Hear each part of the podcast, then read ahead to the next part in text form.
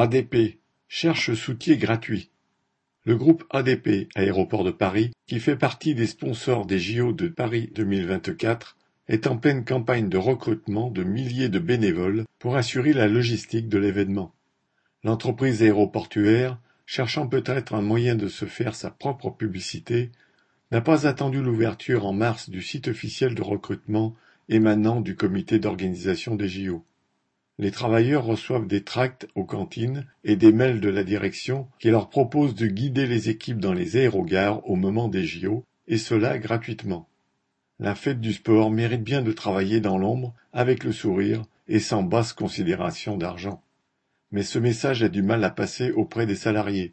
ADP vient en effet d'annoncer le versement de 300 millions de dividendes à ses actionnaires, soit plus de trois fois le plancher annoncé il y a un an.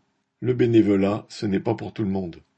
Parallèlement, une campagne a également lieu en direction des lycées professionnels de la Seine-Saint-Denis. ADP emploie pour l'occasion Pascal Gentil, ancien champion de taekwondo, en pensant sans doute que son image de sportif sera un bon appât. Mais les lycéens ont surtout l'occasion de goûter au mépris patronal et au sentiment très juste d'être considérés comme des soutiers. Ainsi, lors d'une visite en février au lycée Eugénie Coton de Montreuil, Gentil brandissait fièrement le fait que les bénévoles auraient droit à des tenues Lacoste et un repas gratuit par jour. Sans doute pensait-il que cela suffisait comme salaire. Il précisait bien que ce bénévolat ne donnait pas accès aux événements sportifs, tout en déclarant C'est une sacrée expérience, ADP est une grande entreprise. Et il laissait entendre que les bénévoles des JO auraient plus de chances d'y obtenir un stage, comme si c'était une récompense.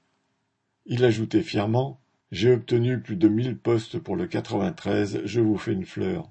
Après ce mauvais show, plusieurs lycéens qui se demandaient bien à quoi consistait la fleur parlaient à la place de poudre aux yeux. On ne saurait mieux dire. Correspondant Hello.